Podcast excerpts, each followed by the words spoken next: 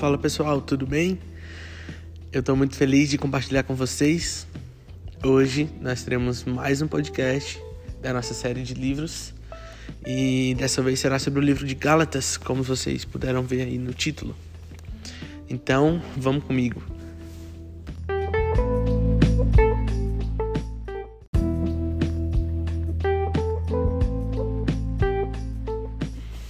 A carta aos Gálatas começou a circular entre os cristãos por volta dos anos 48 e 58 depois de Cristo. Contudo, ainda não há evidências mais precisas sobre as datas. Quanto à autoria, fica claro logo no primeiro capítulo que quem escreveu foi o apóstolo Paulo. Você sabia que na época em que a epístola foi escrita, a expressão Galácia era usada normalmente em dois sentidos, geográfico e político? Sim, no primeiro sentido, referia-se à parte centro-norte da Ásia Menor, ao norte das cidades de Antioquia de Pisídia. No segundo sentido, tinha a ver com a organização da província, por volta do ano 25 a.C., e que incluía essas cidades e mais alguns distritos ao sul, sob o comando geral e absoluto do Império Romano. Antes de encontrar Paulo, os galatas praticavam um misto de costumes locais e gregos no local que hoje é a região central da Turquia. Acostumados a viver com medo do destino, da morte e dos deuses, eles se emocionaram ao saber que Cristo podia libertá-los desses medos, a fim de que pudessem viver uma nova vida, agradando ao único Deus. Por isso, quando chegaram alguns mestres ensinando que para agradar a Deus era preciso realizar a circuncisão e tantos outros costumes e práticas judaicas, os gálatas ficaram confusos. Mesmo assim, passaram a conciliar o sistema de Jesus com a lei dos, de Moisés, até Paulo vir e intervir. No contexto de hoje, iremos falar sobre um panorama geral do livro de Gálatas e quero que você seja meu companheiro nessa viagem.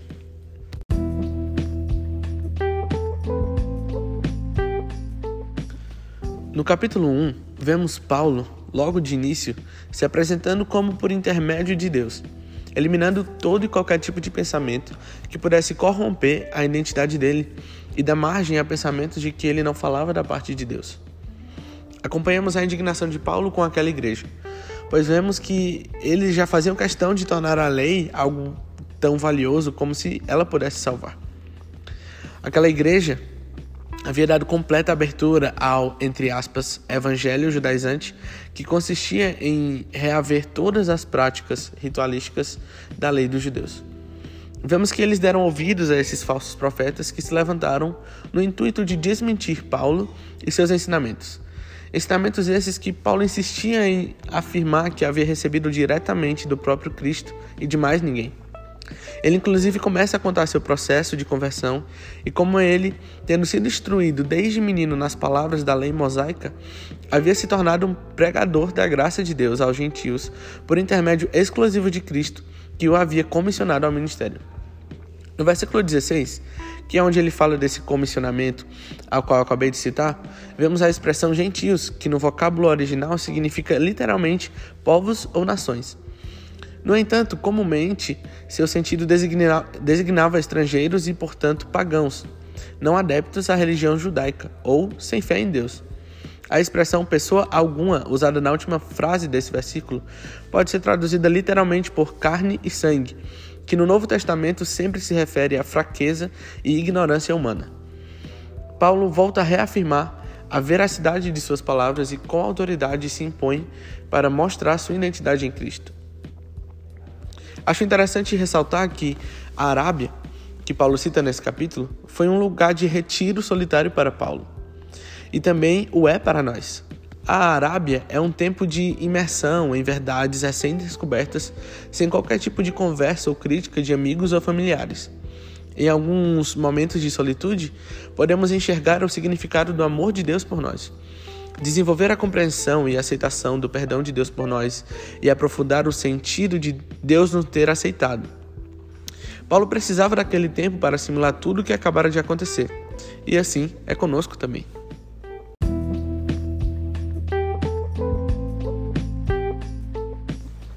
No capítulo 2, continuamos a acompanhar Paulo enquanto conta sobre suas viagens e seu processo de conversão.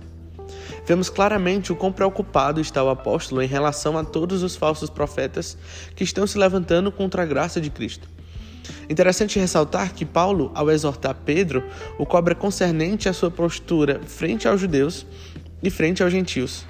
Pedro, quando estava com os judeus, se fazia de judeu, mas nem mesmo ele se portava daquela maneira quando os judeus iam embora. Isso nos fala algo. Quem é você quando está frente a alguma autoridade eclesiástica? Quem é você quando está sozinho? Precisamos ser homens e mulheres de palavra. Se estamos só, somos íntegros. Se estamos com alguma pessoa que julgamos ser autoridade, precisamos continuarmos íntegros.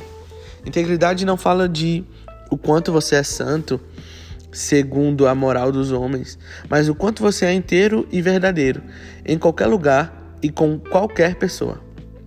Paulo já havia comunicado a eles acerca da liberdade em Cristo e como eles podiam de fato ser livres para viver uma vida plena nele. Mas o povo insistia em voltar às antigas práticas judaizantes como meio de se achegar a Deus. E é justamente isso que a religião faz conosco. Nos aprisiona em uma performance e nos faz querer acreditar que quanto mais performático formos, mais de Deus teremos. E sabemos que isso não passa de uma falácia.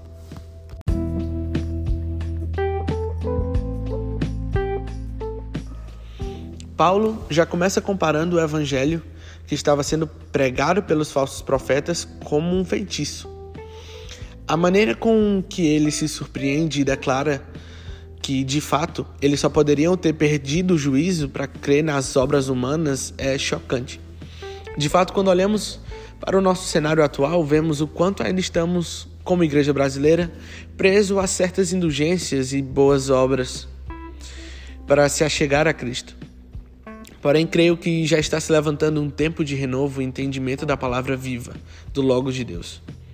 Quando pensamos em lei e graça, vemos um debate de certo antigo, porque era justamente isso que aquela igreja estava vivendo.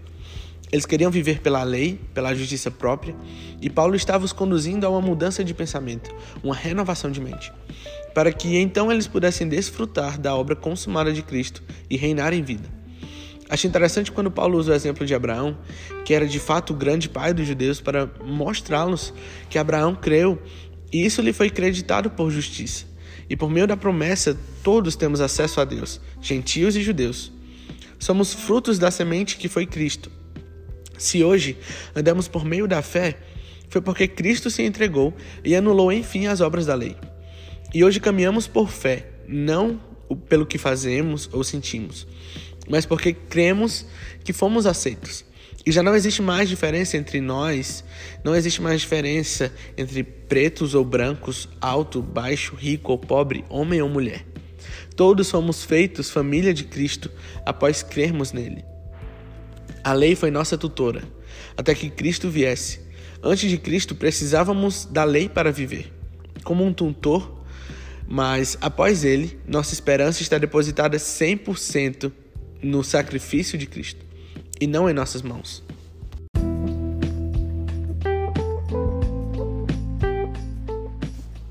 Não somos filhos da escravidão, mas sim da liberdade. Paulo continua instruindo a igreja da Galácia a viver a plenitude de Cristo e a andar simplesmente pela graça.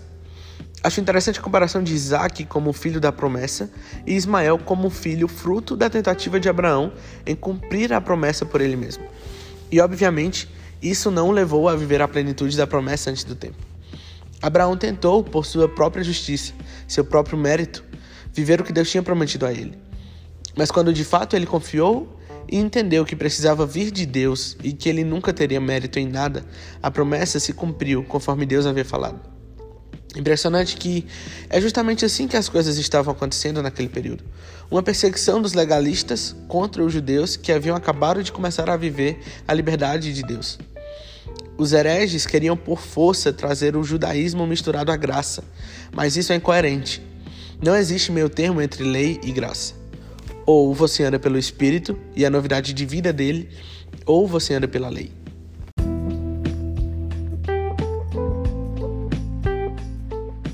Cristo nos libertou para viver uma vida livre. Se, portanto, vivermos uma vida livre com Ele, não precisamos nos limitar ao peso da escravidão da lei, pois quando tentamos viver pelos nossos próprios esforços e quando começamos a seguir mais e mais planos religiosos, anulamos assim em nossos corações a verdade de Cristo e seu sacrifício árduo na cruz, nos fazendo assim cair da graça. Ou seja, o que Paulo está falando é que quem por si só tenta se justificar para se achegar a Deus se desliga de Cristo e está fora da graça. Percebemos assim que em Cristo, nem o mais religioso ou aquele que mais precisa de Cristo e não se encontra em nenhuma religião, os dois nunca se achegarão a Deus pelos seus próprios atos, sejam eles bons ou ruins, seja pelo débito ou seja pelo crédito. O que importa, de fato, é a fé expressa em amor. Paulo ressalta também como eles se deixaram levar pelo discurso herege e como estavam antes disso.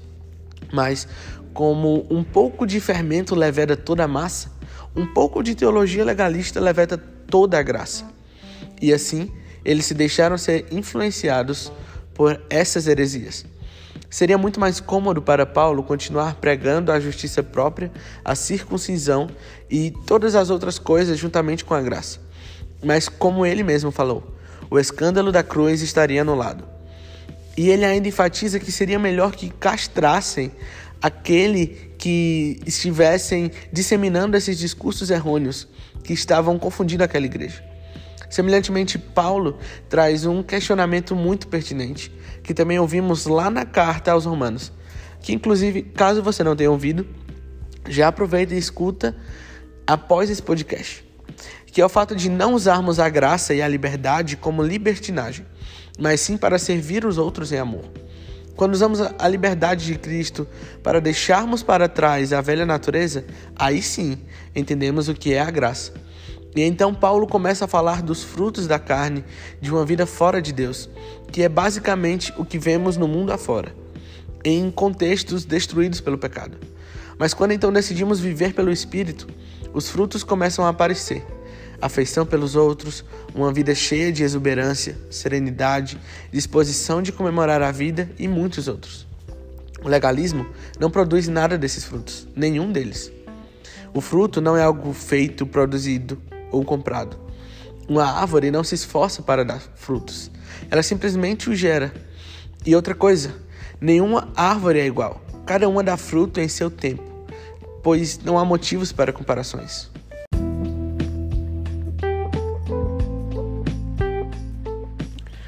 Amigos, vivam com criatividade. Se alguém cair em pecado, restaurem-no com perdão. Paulo os instrui a cuidar da própria vida, pois e se um dia aquela igreja se tornasse aqueles que precisavam de perdão? E para nós, igreja atual, da mesma forma, pois não faz sentido ataviarmos um sentimento de peso e culpa aos outros, se de fato um dia podemos ser nós mesmos nessa posição de, de receber perdão do corpo de Cristo. Portanto, precisamos agir com compaixão uns pelos outros, com amor uns pelos outros. Pois assim como plantamos, assim colheremos. Se plantamos sementes pelo Espírito, colheremos vida. Mas se plantamos morte, isso colheremos. Nós sabemos que a nossa boca, aquilo que nós falamos, tem poder. Portanto, se transformarmos a nossa mente renovarmos ela através do Espírito e trouxermos sempre palavras de vidas para as pessoas, independente da posição delas, assim o corpo ele vai estar tá agindo em uma função relevante. Ele vai estar tá agindo de acordo com a paixão de Cristo e como ele se move.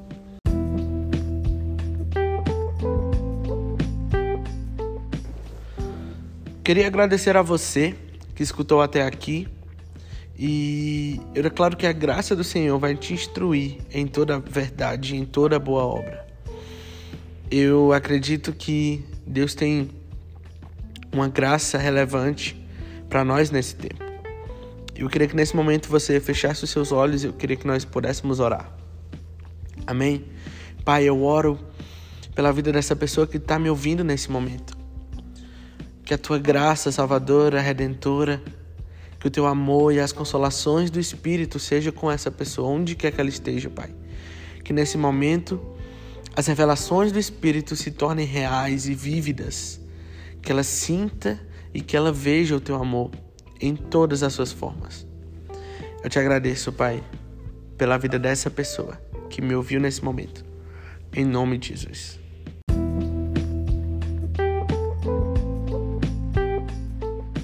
Bom, se ficou alguma dúvida, se ficou algum questionamento, eu vou deixar aqui no card o meu Instagram para você entrar em contato comigo. Pode me mandar mensagem no direct que a gente pode trocar uma ideia.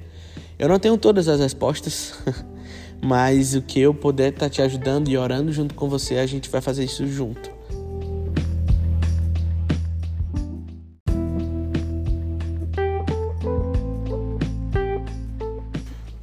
Bom, pessoal, é isso. Eu queria agradecer a você que ouviu até aqui, que esteve comigo. É, se você não sabe, são três podcasts. Essa série ela foi dividida em três podcasts sobre três livros diferentes. O primeiro que nós estudamos juntos foi Romanos, o segundo foi Atos dos Apóstolos e o terceiro é esse agora, de Gálatas. Então, eu te agradeço por ter me ouvido até aqui. Espero que você tenha sido edificado de alguma forma e aqui se encerra essa jornada. Muito obrigado. Em breve nos encontraremos.